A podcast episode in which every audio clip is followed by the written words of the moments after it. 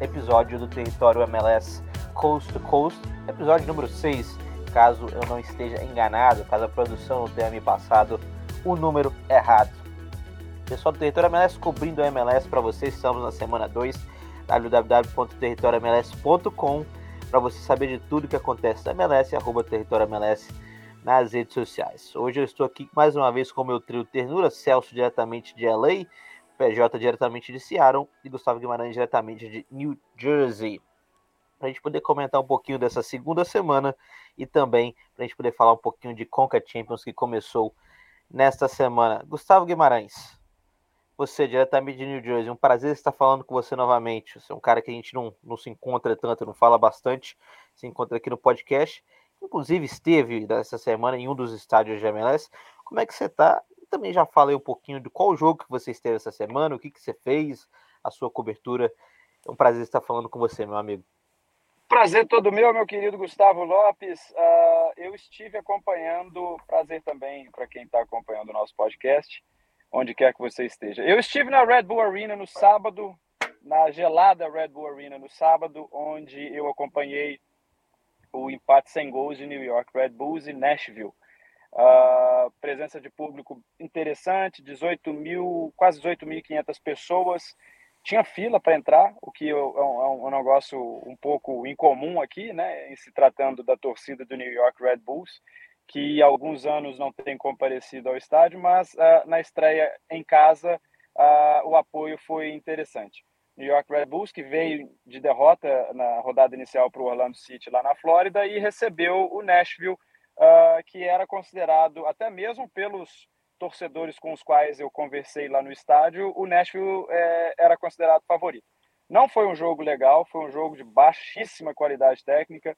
O, os Red Bulls tiveram uma chance interessante com o John Tolkien no primeiro tempo, ele acabou desperdiçando, chutando em cima do Joe Willis. E no segundo tempo, o Nashville teve um gol anulado uh, por impedimento. Um jogo de bastante disputa nas intermediárias, uh, mais transpiração do que inspiração. Não foi legal, não. Tanto que, ao, após o final da partida, ao término, uh, uma pequena vaia pôde ser ouvida na Red Bull Arena. Conversei rapidamente uh, com o Luquinhas depois do jogo, o nosso meio atacante brasileiro que atua no New York Red Bulls, e perguntei para ele em relação ao desempenho da, da equipe que venceu todos os jogos da pré-temporada, mas que quando a temporada regular começou não conseguiu marcar nenhum gol após duas partidas. Uh, a gente tem até o áudio aí, produção é com você. Luquinhas, o time ganhou todas as partidas na pré-temporada, mas até agora na temporada regular, nenhuma vitória e nenhum gol. Depois desses dois jogos a gente sabe que, que as, é, os jogos das pré-temporada é diferente do, do campeonato. Tivemos uma boa temporada, é, mas começamos o campeonato com derrota. Mas a gente sabe que, que isso não é como começa, é como termina. É, nosso time está bem focado, trabalhamos muito, temos muita qualidade. E em questão de me incomodar, é, foi o que eu falei na, na pergunta anterior, está faltando só o gol. É, eu tenho certeza que, que, que, vou encontrar o caminho dos gols e, e depois disso é, é, criar confiança e continuar trabalhando. E Gustavo, você falou aí um pouquinho do público. Eu já estive na Red Bull Arena. É uma arena muito bonita, uma arena muito legal, porém tem um problema de acesso e etc. Por que desse baixo público, já que você citou aí, só numa, numa pergunta extra? Ô Lápis, é, eu não tenho. É, é, eu vou discordar de você em relação à dificuldade de acesso, porque é, tem uma estação de trem bem em frente ao estádio, você pode chegar por carro. Eu acho que o grande problema é na hora de escoar uh, as pessoas após os jogos. A torcida do New York Red Bulls uh, reclama bastante pelo fato do time ter essa cultura de formação caseira e não contratação de jogadores renomados.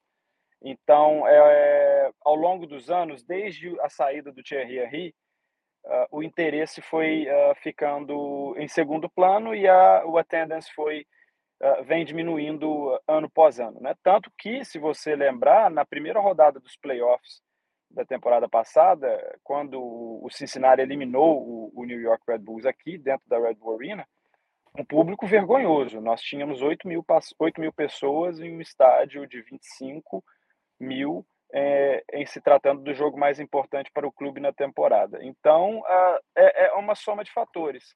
É, a falta de contratação de impacto, a, o, a formação, a priorização da formação caseira, né? os jogadores são desconhecidos, e a concorrência, principalmente durante os meses do verão, com a, as demais opções de lazer que a gente tem aqui no estado.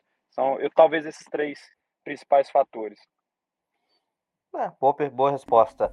Também estou aqui com ele, Celso. Celso que esteve no jogo do LAFC. Celso que é o nosso correspondente lá em LA, também um fotógrafo nas horas vagas e podcaster. Celso, prazer estar falando com você. E como é que foi LAFC 3 Portland 2, na sua visão de quem estava ali perto? Jogo interessantíssimo. Foi uma matiné aqui em Los Angeles, começou cedo, né? Até para permitir que, a, que o jogo seja, fosse transmitido na televisão aberta, que eu achei legal, né? E, obviamente, antes do jogo tivemos a premiação e distribuição dos, dos anéis dos campeões do ano passado. Uma cena interessante foi ver o Portland meio que não conseguindo se aquecer, né? É, teve que se aquecer duas vezes. O Savarese ficou meio nervoso com isso e no meio da comemoração do LAFC basicamente mandou os jogadores irem aquecer atrás do gol. E uma vez que o, tudo se tudo acabou, né? A festa acabou. O jogo começou e o Portland parecia morto. Eu acho que a festa acabou tendo um, um pouco de, de efeito negativo no, no, no visitante. E os primeiros 30 minutos o LFC dominou o jogo e, e no meio tempo já estava com uma vantagem de 2 a 0 e parecia realmente que o Portland estaria morto o jogo inteiro. E foi o meio tempo, né? É, você não sei se você assistiu o jogo inteiro, mas se você assistiu, você sabe que no final, os últimos 30 minutos basicamente foram dominados pelo Portland, né? É uma reviravolta e parecia que o LAFC não tinha mais pernas ou que o Portland tinha acordado. E o que acordou eles foi o nosso brasileiro, né? O Evandro, com um golaço que acertou a caixa ali. Num... Você que não gosta muito de X-goals, né? Vou te dizer que o X-goal dele foi mais baixo que o, que o gol. Isso quer dizer que o gol foi mais difícil que o esperado. E esse é o tipo de, de jogada que a gente espera, né, de, do Evander aqui no, na, na Major League Soccer, né? Jogada de craque, né? Jogada de falar, uau, o cara fez um golaço mesmo. E realmente uma jogada que começou com ele, terminou com ele e fiquei muito feliz de ver ele marcar o gol. Ele ficou triste no final lá num, que não conseguiu, né, a, a reviravolta dos três jogos, dos três gols, né? Mas foi um jogo interessante, né? E acabou 3 a 2 pro LAFC campeão. Acabou a vitória, mas não sei, né? É, várias perguntas e, obviamente, não estamos aqui para analisar o LAFC, mas é, as minhas primeiras impressões, né? Uma vez foi o primeiro jogo do, da equipe, é que a trabalha a fazer. E você também presenciou aquela cerimônia do, do, da entrega ali dos rings, né? Do, do LFC dando o anel. É, como é que foi esse momento de celebração ali no estádio? O que, que você viu ali que você pode registrar pra gente de curioso? Ah, o momento mais legal foi ver algumas das figuras do ano passado, como Gareth Bale, e os presidentes da equipe. É, a única pessoa que faltou mesmo foi Tito Arango, né? Que está no México, está com uma outra equipe que tá, vai jogar com a Champions. Ele não estava lá para receber. Também. E o Blessing também. É, o Blessing foi para Boston, né? E graças a Deus que foi, né? Para mim, vai. Já foi tarde, viu, Gustavo? Aliás, eu gostaria muito de saber, né? É, como você acha que o Latif Blessing está indo na, na temporada aí? Sempre torci para ele vir para cá e ele fez um baita jogo no, no sábado, inclusive. Agora eu estou tentando fazer aqui a, a, a, geografia, falando de Portland, para a gente poder ir para Seattle. Eu desço ou eu subo no mapa, Paulo? Você sobe, meu caro. Você sobe, você da, sobe. Da, Cali da, da, Califórnia para Portland e de Portland para Seattle. Então você sobe no mapa você aqui. sobe, exatamente. PJ esteve presente ali acompanhando o, o time do Seattle que venceu o Real Salt Lake por 2 a 0 PJ, como é que tá o Seattle? Fala pra gente desse jogo, como é que foi os brasileiros e é o seu destaque inicial.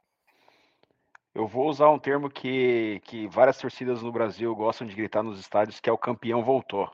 Né? Depois de um final de temporada decepcionante no ano passado, onde pela primeira vez na história o time ficou fora dos playoffs, é, o time que a gente tem visto nos últimos dois jogos tem, tem, tem sido realmente aquele time que foi campeão da CONCACAF Champions League no ano passado. Não só pelas peças né, que estão são todas praticamente todas as que jogaram no ano passado, mas pelo bom futebol que voltou. Então, o Jordan Morris, por exemplo, que é, a gente vinha conectando já há algum tempo, tanto no Cast quanto aqui, é, ele é o artilheiro da liga no momento. Três gols. Marcou dois no primeiro jogo, marcou novamente no segundo jogo. Ele é o artilheiro isolado da, da liga nesse momento. O Sounders é o time com a melhor campanha até agora, seis pontos, seis, uh, seis gols feitos e zero sofrido. Ou seja, melhor ataque, melhor defesa. Claro que empatado com vários outros times em, nos quesitos, mas está uh, na liderança geral da, da, conferência, não só da conferência, mas também uh, quando a gente olha para o Support Shield. E além do Morris, também marcou no sábado o, o, brasileiro Eber, também fez o segundo gol dele, segundo jogo, é, segundo gol, e, e, jogou bem. E além do, do Weber, o João Paulo também foi titular nesse jogo e jogou muito bem. E inclusive eu até fiz essa pergunta para o Schmetzer, né? O, o, João Paulo no meio de campo ele não só uh, joga bem, como ele faz todo mundo em, tor em torno dele jogar bem. Né? Então o Alex Rodan, que é o nosso lateral direito, é, fez duas assistências nesse jogo, né? Então acabou dando passo para os dois gols. O Alex que não vinha jogando bem também. O, o Nuhu também teve uma participação melhor no ataque do que normalmente ele teve. O Albert Rusnak, que também tinha, vinha sendo bastante criticado, jogou bem nesse jogo. Então, o João Paulo ele, ele mudou esse time, é, não só pela, pelo jogo dele, mas uh, também ajudando os companheiros. Então, é, afirmo sem medo que, de dizer que o campeão voltou. Eu acho que, que esse time que está aí, o, o, futebol que está sendo mostrado tem, tem sido bem, bem, bem impressionante. Eu, como mais uma vez, como já tinha citado anteriormente, estou aqui em New England, acompanhei o New England Revolution vencer o Houston Dynamo por 3 a 0 O único destaque que eu tenho a fazer era o frio que estava e também ótima partida de Dylan Borreiro, que foi escolhido o jogador jovem da semana. Além disso, também tenho aqui Miami, que venceu o Philadelphia Union por 2 a 0 Ninguém esperava essa, acredito eu. Miami com duas vitórias no início da temporada, né? Gustavo Guimarães que acredita que o Philadelphia Union é o melhor time da Conferência Leste, mas até o momento não mostrou isso, né, Gustavo? É, eu vou discordar de você. Ele goleou em casa né, o Columbus Crew na rodada inicial, 4 a 1 Na verdade, ele fez os cinco gols, né? Porque um foi contra. E, Exato. e, mas essa derrota para o Miami foi inesperada mesmo. Foi inesperada, o Union não esteve bem, ele teve mais posse de bola, mas acabou uh, sofrendo dois golaços, diga-se de passagem. O segundo gol, uma pintura do, do Robert Taylor, né? Um, uma assistência do Jean Mota, inclusive. Mas uh, talvez tenha sido até uma hora boa para dar um choquinho de realidade né, no Philadelphia Union. Pode ser que seja interessante para o Jim Curtin uh, até mesmo usar na preparação dos jogadores, né, cobrar dos jogadores nesse sentido. Olha, não tem nada ganho, a gente nós somos uma boa equipe, mas é, é preciso encarar os adversários de forma respeitosa, senão derrotas assim irão acontecer com mais frequência.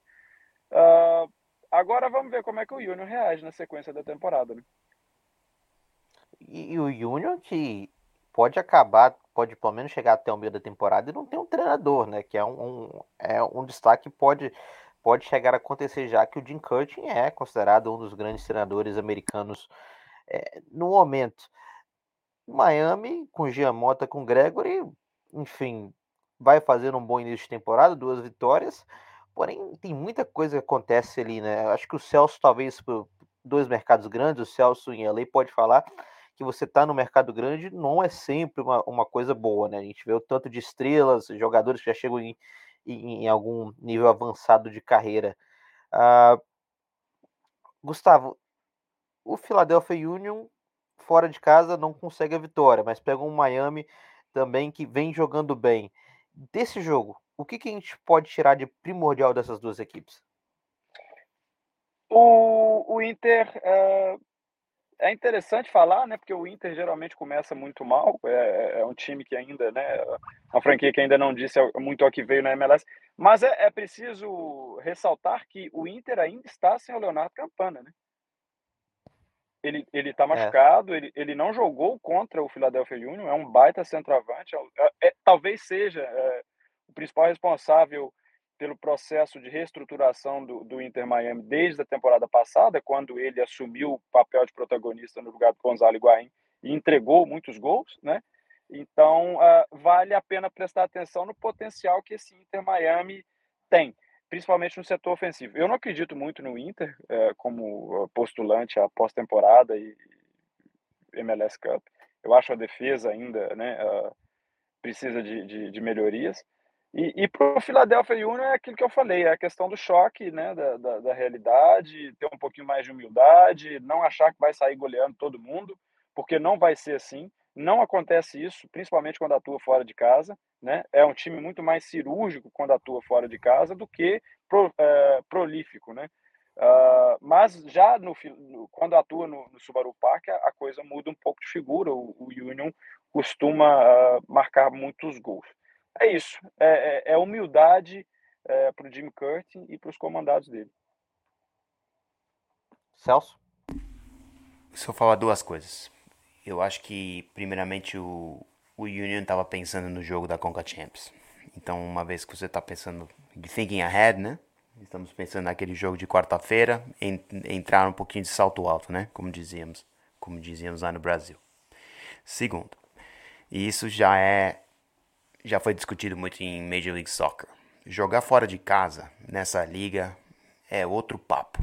Para ganhar fora de casa, tem que se destacar e tem que mostrar seu melhor futebol. As equipes são julgadas como elas jogam fora de casa. Ganhar dentro de casa nessa liga é fácil. É obrigação. Não vou falar que é fácil, porque não é fácil. Para alguns times não é fácil, mas é obrigação. Se você quer ter qualquer tipo de sucesso e quer ir aos playoffs, você tem que ganhar em casa. Então, eu vejo isso como basicamente um nada, né? Perdeu fora de casa e perdeu antes do jogo mais importante que tinha, que é o Conca Champions. Entendeu? Então, não começou bem, né? Mas como toda equipe que vai jogar Conca Champions, não começa bem. Então, imagino que o Union vai melhorar e vai mostrar o seu melhor futebol nas últimas semanas ou nas, nas, nas semanas no meio do ano, quando essas quando a equipe tiver mais entrosada, né? E, né? e, essas, e esses campeonatos não tiverem uh, no começo mais. É, isso. É, é, é, assim, né? Tem uma visão de alguns times da MLS que não veem a Coca Champions como prioridade. Alguns times ainda acham que seria o o segundo campeonato, que é a MLS é mais importante. Depende muito da mentalidade do clube. PJ, o que, que você tem a falar sobre? Eu, eu queria perguntar ao Guima se qual time que, do Philadelphia que jogou, se foram os titulares ou se foi um time meio, meio mesclado, porque hoje no jogo uh, da Coca Champions é, eles pouparam os, os, principais atacantes ali, né? Força máxima, entrou em campo com força máxima diante do Inter Miami, né? Hoje, só três titulares na, na partida da Conca Champions, mas contra o Inter Miami, o Jim Curtin colocou o que ele tinha de melhor. E ele então, tinha o, o elenco completo à sua disposição. O que mas jogaram um no final, que... né, hoje. O que complementa um pouco do que eu falei. Nem todo mundo vê a Conca Champions como prioridade e a equipe do Union é uma prova dessa. Já já a gente entra mais ah, em detalhes. Celso, Dallas FC, FC Dallas 3 a 1 no LA Galaxy. O Galaxy não começa bem a temporada. Uh, como é que tá esse time do Galaxy? Tem muita lesão, Douglas Costa não tá conseguindo jogar, muito frustrado no mercado de transferências também. O que, que a gente pode tirar desse resultado e as expectativas para o LA Galaxy esse ano? É, o que eu posso dizer é o seguinte: primeiramente, estamos jogando fora de casa, mas não começaram a temporada da maneira que deveriam começar e, e há expectativas positivas diante da reformulação que tiveram, né? Trouxeram Rick Puig. E a grande, a grande pergunta, né? a grande questão ainda é o Douglas Costa, porque ele ainda é o único jogador que se manteve dos três designated players que o Greg Venning assinou ou teve à sua disposição no ano passado. E agora ele se livraram né, do Kevin Cabral, que está no, Colorado, e, e, e mais do outro francês que foi embora também, Granzi, e abriu a vaga para o Rick Puig, né? E aqui tem o, o nosso amigo, né? O Douglas Costa como segundo designated player. Mas eu imagino que eles gostariam que o Douglas saísse também para abrir mais uma vaga para eles. O problema do Galaxy é que eles estão agora com a sanção imposta pela Major League Soccer, que na janela de transferência do verão, que é a segunda janela, não vão poder transferir. Eles não vão poder transferir ninguém do mercado internacional. Ou seja, qualquer inter, eh, jogador de porte internacional, jogador de porte maior, tem que vir para o Galaxy agora. E a única, única maneira de eles virem é se o Douglas Costa sair. Então isso causa um problema, porque a gente já não sabe o que vai acontecer com o Douglas. No momento ele está machucado. Mas eu acho que essa, essa história de, de ele estar machucado, mais uma vez, é uma história de conveniência para o Galaxy saber o que vai fazer com ele. Eles ainda não sabem o que vão fazer, mas eu duvido que ele seja plano de longo prazo do LA Galaxy. Uh, eu queria só fazer um comentário sobre, não o LA Galaxy específico, mas o Gustavo também mencionou o Subaru Park. Eu estou aqui com, não uma estatística, mas um quadro feito por um, uma pessoa no Twitter hoje que analisava os estádios da MLS e dividia entre world class, excelentes, ótimos, bons, mas ultrapassados, possivelmente deveriam se mudar algum dia e estádios e, e, times que precisam se mudar imediatamente dos seus estádios. Então, só que rapidamente, os estádios que atualmente são considerados world class. O estádio do Portland Timbers, estádio do St. Louis City, estádio do FC Cincinnati, estádio do LAFC, estádio do Minnesota United. Aí você vai descendo a lista e você vê o LA Galaxy, que é o time, um time caro, um time de estrelas, com o status de tem que se mudar no futuro. A gente tem alguns times, igual, por exemplo, uh, Inter Miami, FC Dallas, Colorado Rapids e New York City, e também o Revolution, que devem se mudar imediatamente, baseado em questão de bairro do estádio, questão de acessibilidade, em questão do próprio estádio, da infraestrutura e questão da atmosfera. Então a gente vê que o LA Galaxy está começando a cair um pouco mais no, no, no ostracismos, né? Está começando a ser ultrapassado pelas outras equipes e essa questão do mercado de transferências pesa muito. O tanto que o Galaxy foi frustrado uh, nessa, nessa pré-temporada na questão de contratações. E também, por último, o San Luis, né, vencendo o Charlotte por 3 a 1 PJ, mais uma vitória do San Luis, algo que a gente não esperava. Parece que vai ser um time que pode embalar esse ano, hein? É, o Santo Luís que é uma grande surpresa, né? Quando a gente, há algumas semanas, estava colocando os times nas prateleiras, Acho que a gente foi unânime aqui em concordar que o Santos Luiz não ia brigar por nada esse ano. E tá na liderança junto com. tá junto com o Seattle Sounders na liderança da Conferência Oeste, né? Os dois times com seis pontos. O Santo Luiz que venceu o primeiro jogo é, fora de casa contra o Austin e agora venceu o primeiro jogo no, no seu próprio estádio, né? Estava lotado, mais de 22 mil pessoas lá no, no, no estádio de Santo Luís e venceu por um 3 a 1 com mais um gol do brasileiro João Klaus, né? Mais um passe que ele ganhou, é, é, desculpa, é, mais um passe que o time ganhou, né? É, não, ele, ele, não foi ele que tinha ganhado no primeiro jogo, mas o pessoal está começando a brincar quando é que o pessoal vai parar de começar é, entregar gol pro, pro Santo Luiz, né? Todo jogo tem um gol que eles entregam. Exatamente, né? todo jogo tem falha da defesa adversária para o Santos Luz, que tem um estádio muito legal, tem até uma área sensorial, né? Para o pessoal que tem algum tipo de desabijo, que precisa de alguma ajuda. Eu achei isso bem legal. St. Louis 3, Charlotte 1. E como você mencionou, Austin, que hoje jogou na Conca Champions, e agora a gente vai mudar, né?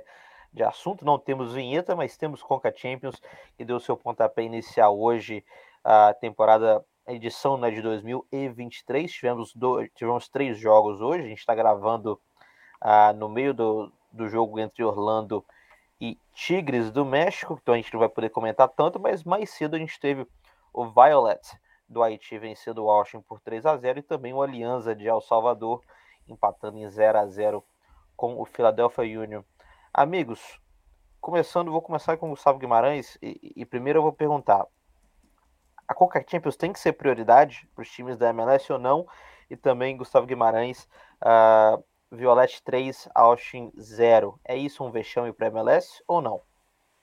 Os times da MLS precisam priorizar a Conca Champions, mas eles precisam que o calendário seja ajustado para que não entrem na competição eh, em desvantagem na, né, no quesito preparação com os mexicanos, por exemplo. Né?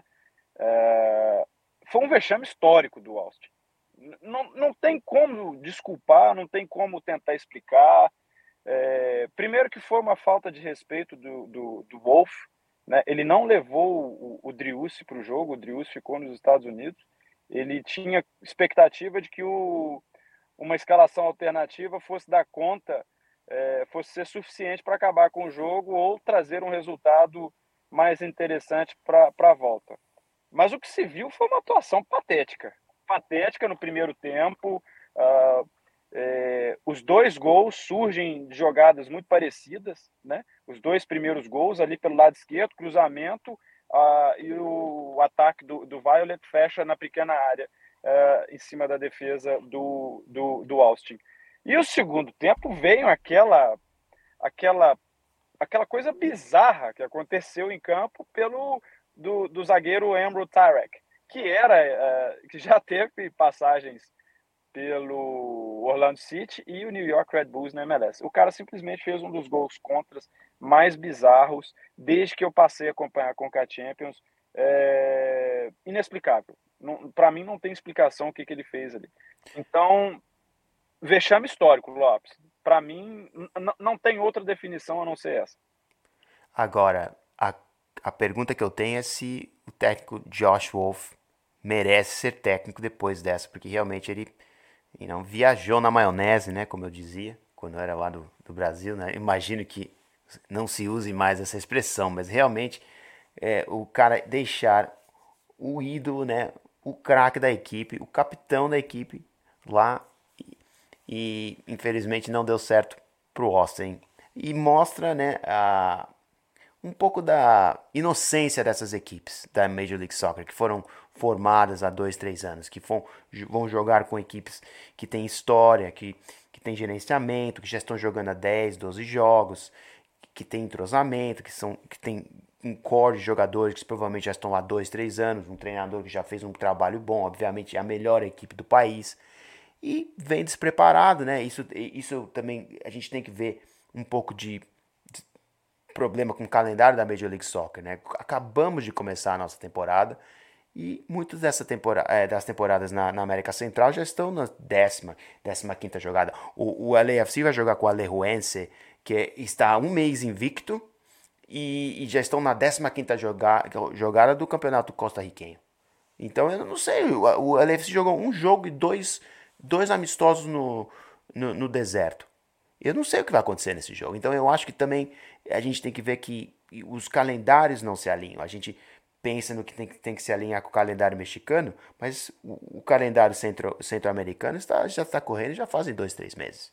E isso eu imagino que pesou e pesou muito ao Austin, e vou dizer, que tinha como zagueiro central Nick Lima. O Nick Lima não é zagueiro central. O Austin está defasadíssimo, mas uma vez mais, a, a culpa é de quem? A culpa é da diretoria do Austin que não preparou o plantel para jogar uma Conca Champions. E, e voltando para você, Lopes, ignoraram, ignoraram a Conca Champions, porque obviamente não tem plantel para jogar múltiplas competições. É, eu, eu acho que é, o Austin é uma equipe nova, eu acho que eles têm que aprender muito ainda no todo. Um vexame é, de, de, de dimensão inimaginável perder para um time haitiano que a gente nem sabe se vai conseguir jogar a volta, né? Então, por conta de visto, o mesmo problema que a gente teve no ano passado. Então, é, é tomar 3 a 0 do jeito que foi, né? Os dois primeiros gols no, no primeiro tempo foram facílimos, né? Pela ponta esquerda, parece que foi receita de bolo, né? Chegava ali, cruzava, gol de cabeça. E o terceiro gol, concordo com o Guima, um gol contra bizarro, né? Mas a, a grande questão é por que, que os times não colocam os principais jogadores? Por que, que deixou o craque aqui nos Estados Unidos, não levou? É, será que é só a questão de, de achar, de arrogância, né? De achar que é melhor que o outro time e que vai levar o time reserva, colocar e vai ganhar, ou, ou pelo menos vai trazer um, um resultado para de, de decidir em casa? né, e, e não quer expor talvez os maiores craques, os melhores jogadores, porque o Philadelphia foi na mesma linha, né? É, segurou alguns jogadores, será que é isso, né? E, e, talvez, se a gente pegar um pouquinho o, o, que o Seattle fez no ano passado, Uh, é claro que foi um pouquinho diferente no ano passado, porque o primeiro jogo da temporada do Seattle foi na CONCACAF. Então, jogaram contra o Motagua antes de estrear a MLS, né? E aí, sobre o calendário da CONCACAF, MLS e, e os outros times mexicanos que o Celso estava falando, os, os, outros times da, da América, é, no começo é algo negativo, porque é, é, é, muito próximo o começo da CONCACAF com o começo da MLS, mas no final acaba sendo positivo. Então, por exemplo, quando teve a final em maio contra um time mexicano, a temporada dele já tinha acabado. E aí eles já estavam há várias semanas sem jogar. Então acaba que no final, é, claro, chegando na final é uma certa vantagem, por quê? Porque vai estar no meio da temporada, com ritmo, e o time mexicano já vai ter, ter, ter, ter terminado a, o campeonato deles, e especialmente se é um time que, que fica pelo meio do caminho nas fases finais, isso pode virar uma vantagem para os times da MLS. Então tem vantagens e desvantagens nesse ponto né, do, do calendário. É, né? Mostra mais uma vez as equipes não priorizando. Pessoalmente, na minha visão de, de, de, de, uma pessoa que acompanha né, a Major League Soccer, eu acredito que mesmo com o time reserva, os times MLS deveriam estar vencendo esses confrontos. Mas eu já aproveito o embalo de vocês e pergunto se vocês pensam do mesmo jeito e qual que seria uma solução, já que a gente está falando aqui de problema, questão do calendário, a gente tem alguma solução para a gente poder entrar na Conca Champions mais preparado, porque eu pessoalmente acho que começar jogos em fevereiro, em fevereiro eu acho muito cedo, principalmente para as equipes do norte. Gustavo Guimarães, qual é a solução para a gente poder resolver isso e, e também qual é a solução para a gente poder priorizar mais né, a Coca Champions que não vem acontecendo? Ô Lopes, eu acho que é, é uma situação complicada porque é, empurrar a competição mais para o meio do ano seria a alternativa mais natural. Porém, com a nova Leagues Cup tomando praticamente um mês dentro do, do verão, onde é que a gente vai colocar esses jogos? Né? Onde é que a gente vai conseguir encaixar? Como é que a televisão vai encaixar isso aí? Como é que a CONCACAF vai fazer? Então, não sei. Eu, eu realmente não, não vejo uma alternativa é, em relação à mudança de época, não. Eu acho que vai continuar é, mais nesse sentido. Talvez a solução venha por parte da própria MLS, alterando a, a sua competição, é, não ficando apenas em um ano, né, fazendo como é, acontece com as outras demais ligas aqui dos Estados Unidos, é, entrando, né, saindo de um ano e passando para o outro. Talvez seja por aí, mas eu não sei também se isso é um consenso, o que, que vocês também imaginam, né? Mas uh, a única coisa que para mim está muito claro é Agora não tem mais como empurrar a Conca Champions pro, pro decorrer do não ano tem. por conta da, da criação da Leagues Cup. Não tem. A CONCACAF tem, tem um a, problema. E a, e, a, e a liga foi bem clara e a Con, Conca Champions vai continuar e agora com a Leagues Cup vai eles vão colocar muito recurso para fazer essa Copa ser uma, uma Copa grande, uma Copa de verão que todo mundo quer ver, de, de confrontos que a gente não vê muito, muito e imagino que eles vão continuar expandindo a Leagues Cup no futuro e com, com times da Comebol. A gente não sei ainda, mas imagino que eles vão colocar times da Comebol lá no futuro. Mas isso é mais, mais para perto da Copa do Mundo. É, eu, eu, discordo de vocês. Eu acho que a Leagues Cup não tem nada a ver com isso, porque a Leagues Cup começa lá na segunda quinzena de julho. A, a CONCACAF ela vai até maio. Ela começa agora em fevereiro, março, vai, são, são três, quatro meses. Então, eu acho que não tem nenhum impacto. Eu acho que a principal variável aí nessa equação é a questão da Liga Mexicana. Porque a Liga Mexicana ela termina mais cedo.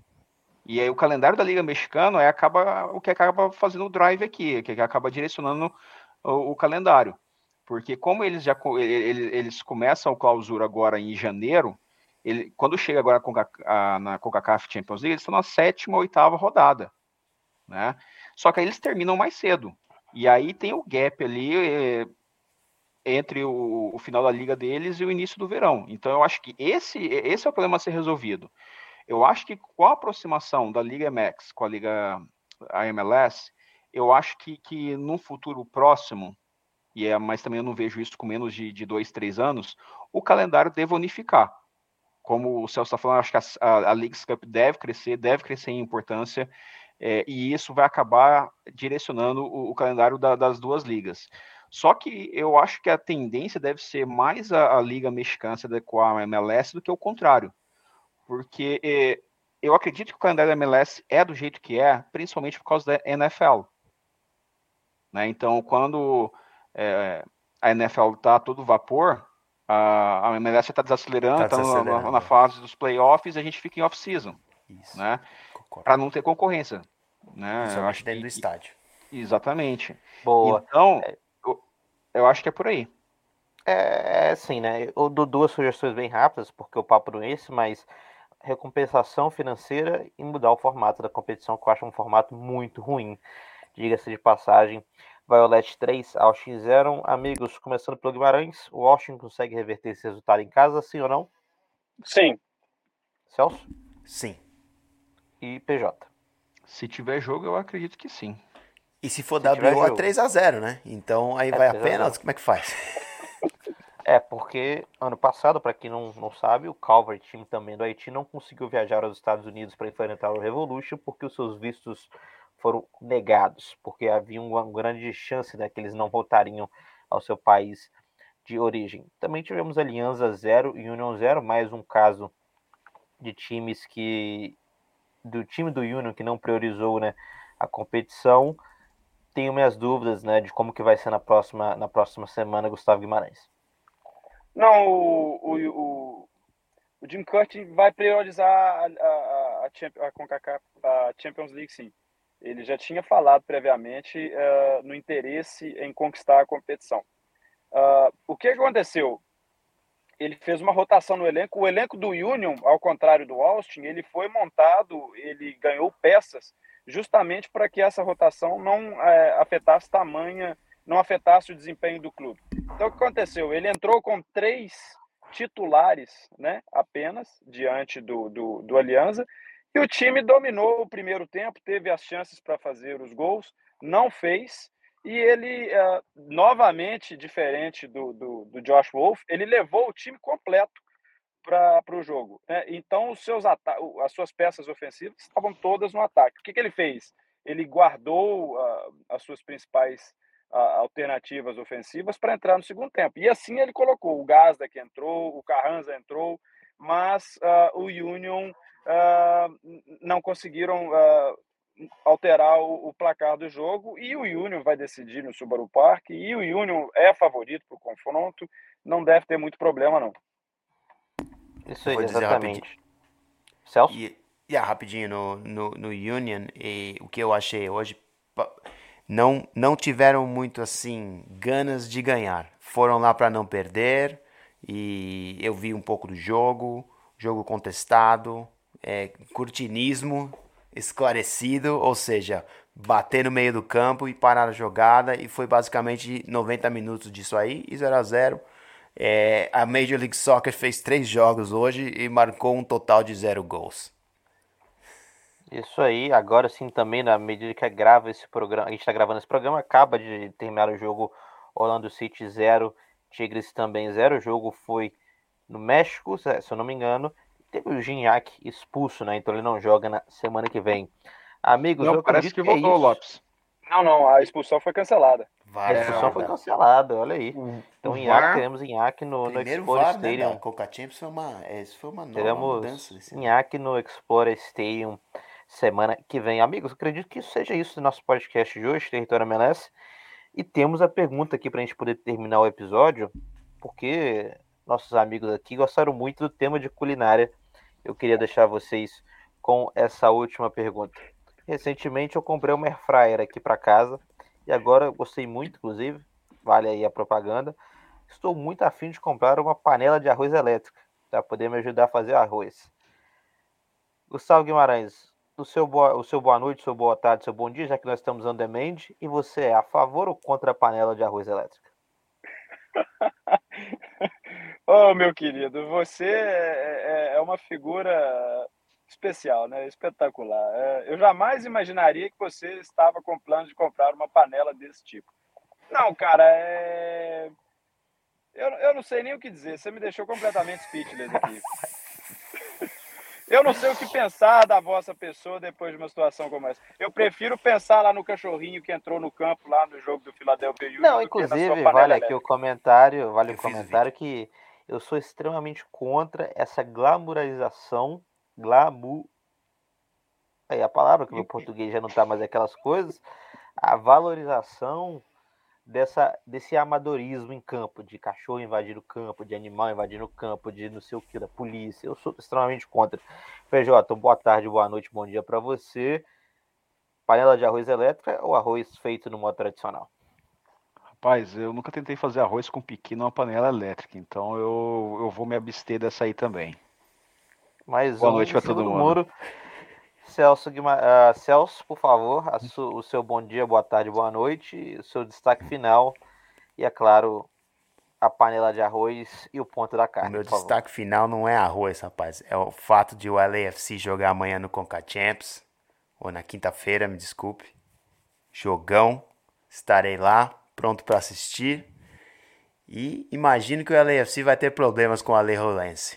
Estou muito interessado nesse jogo. E para responder sua pergunta, tem uma, tem uma ótima panela elétrica aqui. Já falei para você, fazemos muito arroz e sushi aqui, uma, uma família japonesa.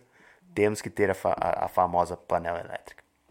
Isso aí, o nosso querido Paulo Antunes do Território MLS. Amigos, www.territoriomls.com, onde você acompanha tudo sobre a Conca Champions, tudo sobre a MLS, mas você não acompanha sobre panela elétrica, para você acompanhar a panela elétrica, vai lá no meu Twitter, arroba TheGusLopes. Isso aí, galera. Tamo junto e até o próximo episódio do Coast to Coast. Elétrica, para você acompanhar a panela elétrica, vai lá no meu Twitter, arroba TheGusLopes. Isso aí, galera. Tamo junto e até o próximo episódio do Coast to Coast.